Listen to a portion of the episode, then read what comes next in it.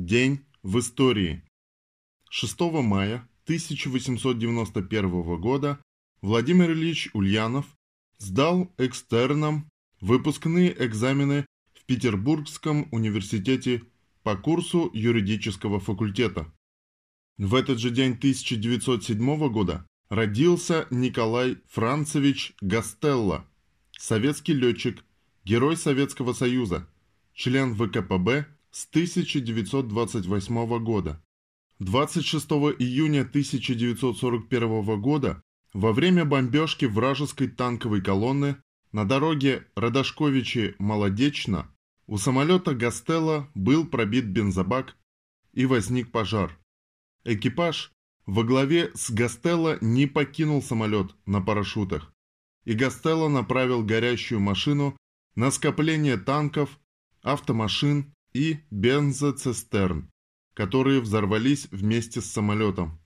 Звание Героя Советского Союза капитану Гастелло присвоено посмертно указом Президиума Верховного Совета СССР от 26 июля 1941 года. Награжден орденом Ленина, приказом министра обороны СССР капитан Гастелло навечно зачислен в списке одного из авиационных полков. За годы войны его подвиг повторили более 500 советских летчиков. Вечная память. 6 мая 1919 года в Москве открылся посвященный главным образом ликвидации безграмотности первый Всероссийский съезд по внешкольному образованию. В первый день работы съезда на нем выступил Ленин, Крупская и Луначарский. 6 мая 1920 года польские войска захватили Киев. 25 апреля 1920 года польские войска, обладавшие пятикратным превосходством, начали вместе с петлюровцами вторжение в пределы Советской Украины. 26 мая захватили Житомир и Коростень. 6 мая Киев, и вышли на левый берег Днепра. В Киеве на Крещатике поляки устроили военный парад. Советские войска на этом направлении уступали польским войскам в несколько раз, поэтому вынуждены были отступать. Пилсудский при таком соотношении польских и советских военных сил мог бы за 5-6 месяцев дойти до Москвы. Он понимал, что Москвы ему не удержать так как в России каждый офицер знает тактику Кутузова. Но он мечтал дойти до Москвы, как он сам признавался, только лишь для того, чтобы на стенах Кремля написать «Говорить по-русски запрещается». 6 мая 1933 год. Москва. Ответ Сталина писателю Шолохову. Цитата. «Дорогой товарищ Шолохов, Оба ваших письма получены, как вам известно. Помощь, какую требовали, оказана уже.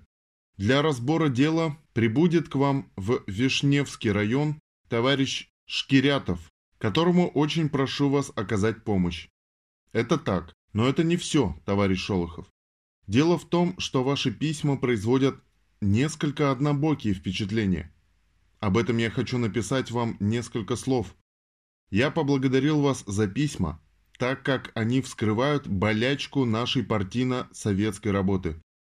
Вскрывают то, как иногда наши работники, желая обуздать врага, бьют нечаянно по друзьям и докапываются до садизма. Но это не значит, что я во всем согласен с вами. Вы видите одну сторону, видите неплохо, но это только одна сторона дела. Чтобы не ошибиться в политике, ваши письма не билетристика, а сплошная политика, надо обозреть. Надо уметь увидеть и другую сторону.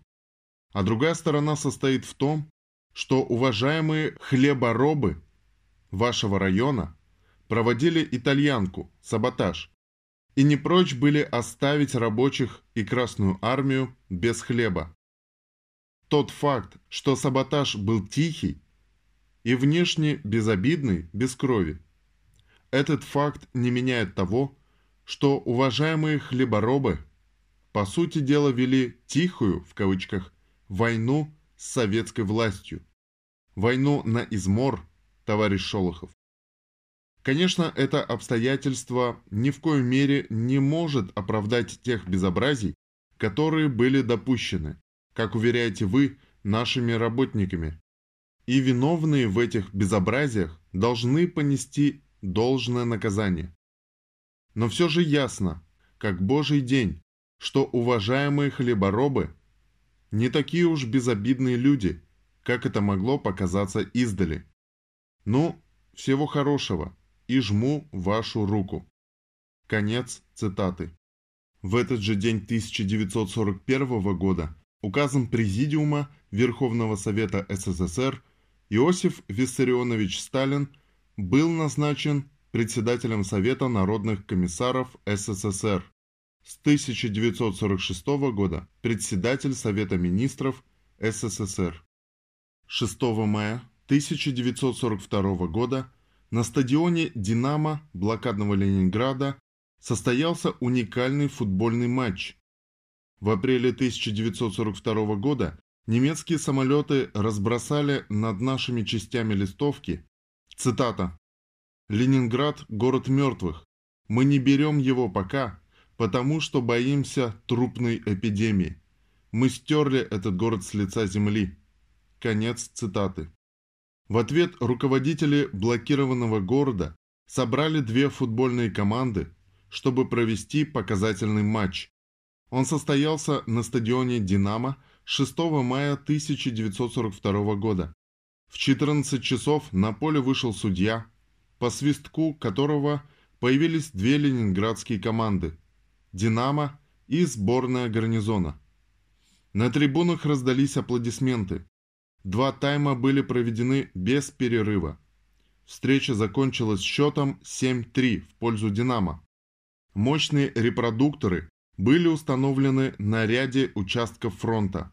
В течение 90 минут под грохот рвавшихся снарядов передавался репортаж о футбольном матче со стадиона «Динамо».